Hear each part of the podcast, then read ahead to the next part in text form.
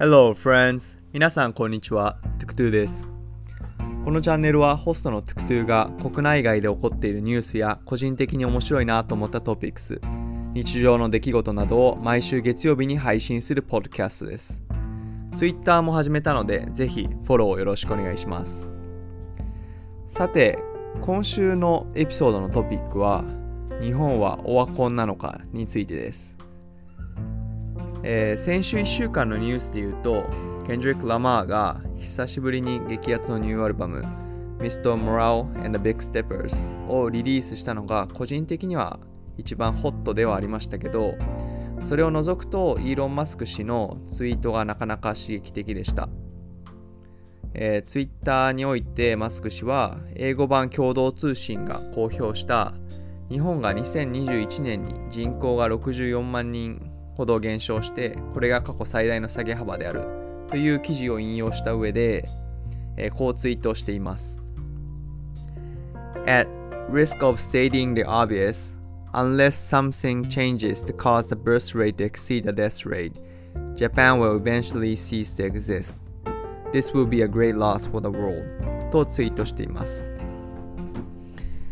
まあ、内容は割と単純明快で高知の事実だけど日本がこのまま出生率や死亡率を上回るような転換を見せない限りこの国は終焉を迎えるだろう。みたいな内容でした。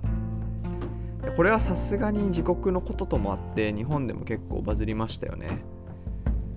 でえっと今日のエピソードにおいて僕は別にあの経済学とか社会学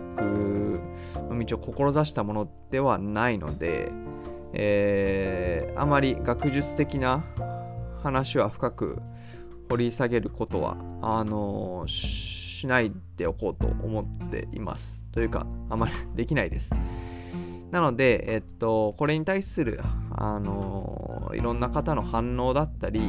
あとは実際の数字ですよね。っていうのを見ながら、このツイートの背景を知って、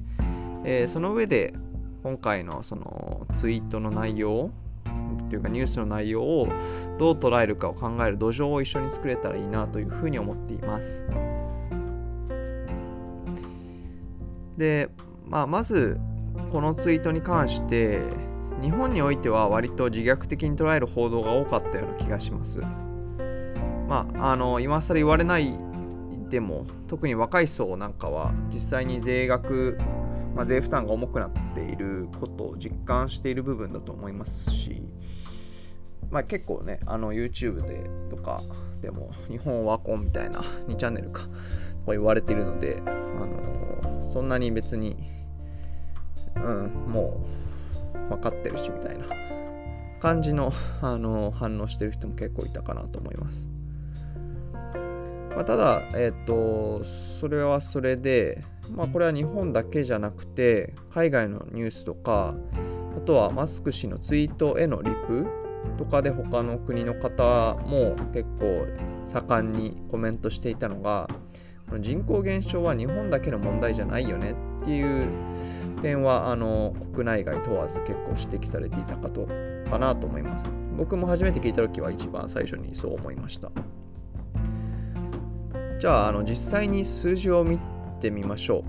う。で数字は今回データコモンズっていう Google がサポートしている統計サイトがあってそこで拾ってきています。でかなり便利なんであの結構暇つぶしにもなるしぜひ見ていただきたいんですけどで、えっと、今回のそのデータコモンズの中のデータの参照元はワールドバンクとのことです。えーと、ちなみに今回引用する数字は2019年のデータになるのでちょっと直近コロナでいろいろ変動がありそうなので最新ではないんですけど、まあ、そこはあしからず、はい、でまず出生率ですね。えーと、ちなみに2.1を下回ると亡くなる人が新しく生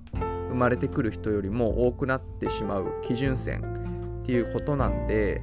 えー、それを一つの基準として見ていきたいなと思うんですけど日本は1973年を境に一度も2.1を上回ることなく下がり続けていて今はだいたい1.36ぐらいだそうです。で、まあ、確かに2.1から見るとだいぶ離れてるんでやばいなって普通に思うんですけどこれが世界で見ると下から数えて17番目。でこの順位はちょっとまあ大体っていうことであの捉えていただければと思うんですけどまあ少なくともそのビリじゃないんですよね。で一番低いのが僕も知らなかったんですけど韓国でえっとなんと衝撃の1を下回る水準である0.92っていう数字でした。これは結構衝撃でしたね。そんなに低いんだっていう。でさらに言うと馴染みがある国でスペインとか香港ギリシャフィンランドあたりは、えー、出生率は日本より下。でさらにその元々の基準線として挙げた2.1でいうとインドですらギリギリ2.1ぐらいの水準みたいです。で今現状としてその大きな地域として2.1を上回るのはもうアフリカ地域ぐらいしかないみたいですね南米とかも、まあ、もう、まあ、東南アジアとか、まあ、そこら辺ももう地域としては2.1をなかなか大きく超えるようなことはないっていうことです。で僕は結構無尽蔵に世界の人口はまだまだ増え続けるものだと思ってていたのですけどこの数字を見て気になって調べたところ国連によると21世紀までに世界の人口は109億人で天井を迎えるというふうにあの書いてました。ただこれも結構楽観的な観測らしくてえっ、ー、とあるあの経済学者によると2040年くらいに80億人でピークを迎えて下がり始める。としている学者もいるぐらいでしたね。なので、あのー、単純に僕は個人的には想像しているよりもずっと早く、あのー、人口のピークが来るんだなっていうふうにえー、と感じてここは普通にあの驚いたところでしたね。なのであの日本の問題って世界の問題だなっていうふうにもこれを見てあの単純に感じたところでした。じゃあそのイーロン・マスクさんはこれを知らなかったのかっていうともちろん知っていたみたいであの実際にあの彼はいろんな問題意識があることで有名ですけどその一つに人口減少っていうところが非常に危惧しているらしくて、えー、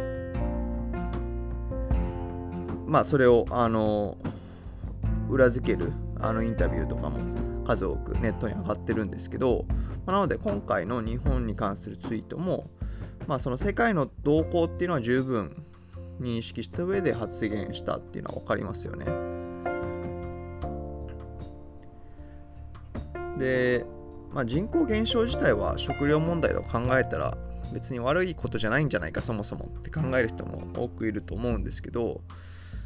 まあまあ僕も確かにいまいちどこまでやばいんだっていうのはよく分からなくて、まあ、ただ確かにそのいびつな人口構成からくる閉塞感だったりとかあとはシンプルにその公共交通機関とかがある程度の人口に基づいて作られてると思うので、まあ、ここら辺が仕組みが回らなくなったりとかっていう問題点はあるんだろうなと思います。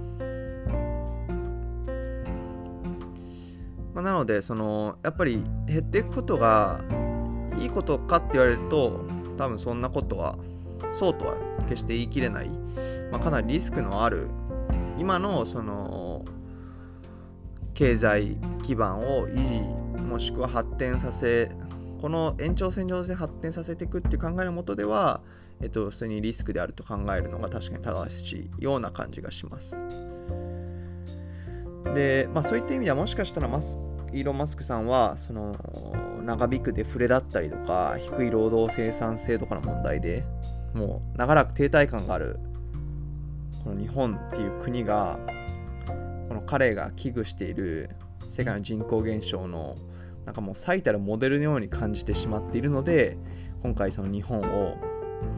ピックアップしてその日本を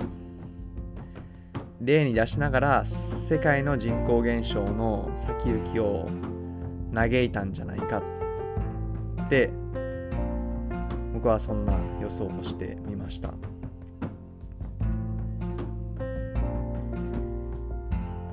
まああの今回何度も申し上げますが深くあの経済的なあの影響への問題については影響については深く勉強できていないのでえー、っとまあ、これ以上問題点とかについて深掘りすることはしませんがまあ何らかのアクションは必要なんだろうなっていうあの気は僕はこの背景数字の面だったりとか、えー、この数字に基づくいろんな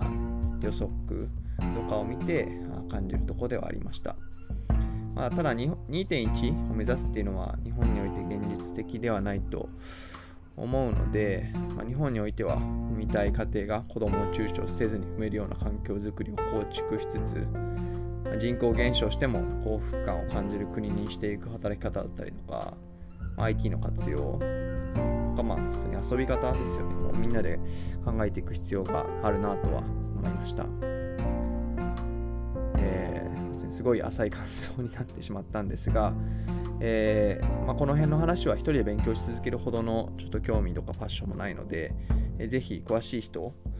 えー、がいたらあのいろいろ話を聞いて、まあ、その話もポッドキャストの題材にできたらいいかなというふうに思います。はい。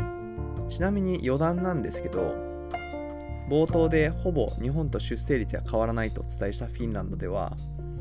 出生率を上げるために夫婦やカップルに旅行を積極的に推奨しているそうです。